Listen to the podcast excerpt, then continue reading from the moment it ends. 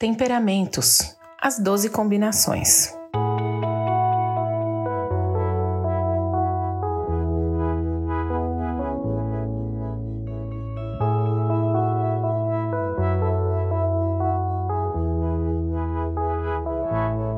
Ao longo dos últimos dias, nós conhecemos melhor os quatro tipos de temperamento: sanguíneo, colérico, melancólico e fleumático. E provavelmente você já conseguiu identificar pelo menos o seu temperamento principal, aquele predominante. Isso porque lá no início eu falei que existem 12 diferentes combinações entre eles e é sobre elas que eu vou falar hoje.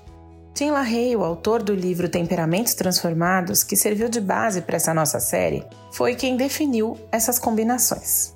Geralmente, o temperamento dominante corresponde a 60% da formação total do temperamento e o secundário fica com 40%, mas esse percentual pode variar.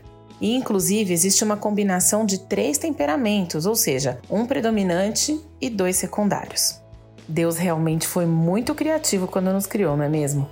Bom, se você quiser tomar nota, agora é hora de pegar papel e caneta, fazer aí suas anotações e descobrir qual é a sua combinação de temperamentos. Primeiro, sanguíneo colérico. São os mais extrovertidos de todos e voltados para pessoas. São faladores entusiasmados que expressam facilmente a sua opinião, até mesmo quando não conhecem todos os fatos. São super sinceros e transparentes, explodem facilmente e agem de forma agressiva quando são contrariados.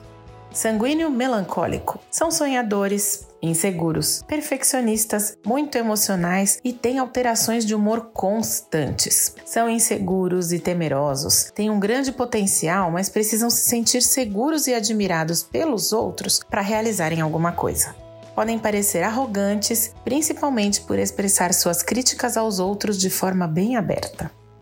Sanguíneo fleumático. São bem-humorados, encontram um lado positivo em todas as situações. É fácil gostar dessas pessoas. E elas curtem a vida familiar, apreciam os sentimentos românticos e gostam de ajudar outras pessoas e também de socializar mas apresentam falta de disciplina e apenas são motivados externamente, ou seja, pelo ambiente e por outras pessoas. Colérico sanguíneo é o segundo temperamento mais extrovertido. São excelentes comunicadores, orientados para objetivos e produtividade, superativos, bons motivadores de outras pessoas, altamente energéticos, embora tenham dificuldade em concentrar-se durante longos períodos de tempo.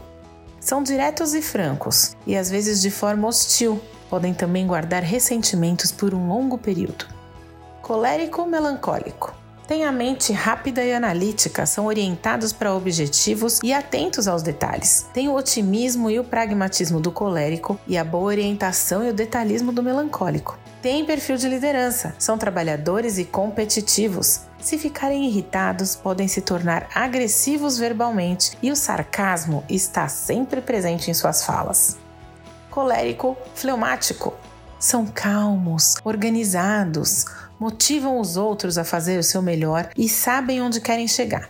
Têm dificuldade em reconhecer os seus próprios erros e são bastante teimosos, além de guardarem ressentimento e amargura.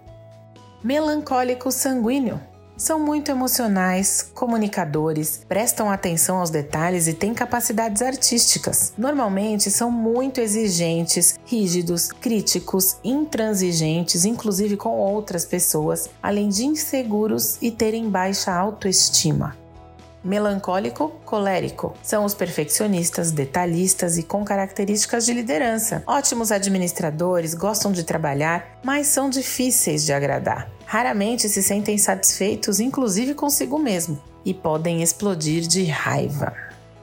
Melancólico fleumático são organizados, analíticos, perfeccionistas, bons nos relacionamentos. Normalmente preferem trabalhar sozinho e em ambientes silenciosos. São medrosos, ansiosos e têm uma tendência à negatividade. Duvidam de suas próprias habilidades e capacidades.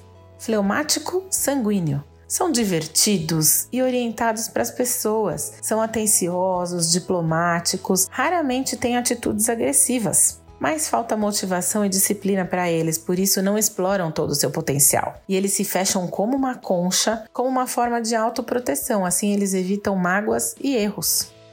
Fleumático colérico. São excelentes conselheiros, gostam de escutar e se interessam de verdade pelas pessoas. São confiáveis, gentis e naturalmente bons líderes. Procuram sempre respeitar as regras, mas podem ser muito teimosos, resistentes, medrosos e até pouco colaborativos. Quando ficam com raiva, optam pelo silêncio.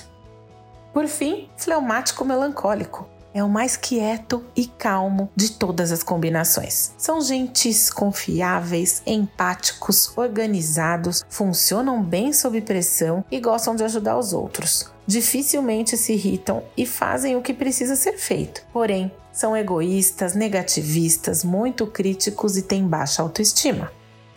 Apesar de não podermos trocar o nosso temperamento, nós podemos destacar as qualidades e minimizar os defeitos, isso se nos submetermos à vontade de Deus e ao agir do Espírito Santo. É como diz em Romanos 12, 2. Não se amoldem aos padrões desse mundo, mas transformem-se pela renovação da sua mente, para que sejam capazes de experimentar e comprovar a boa, agradável e perfeita vontade de Deus.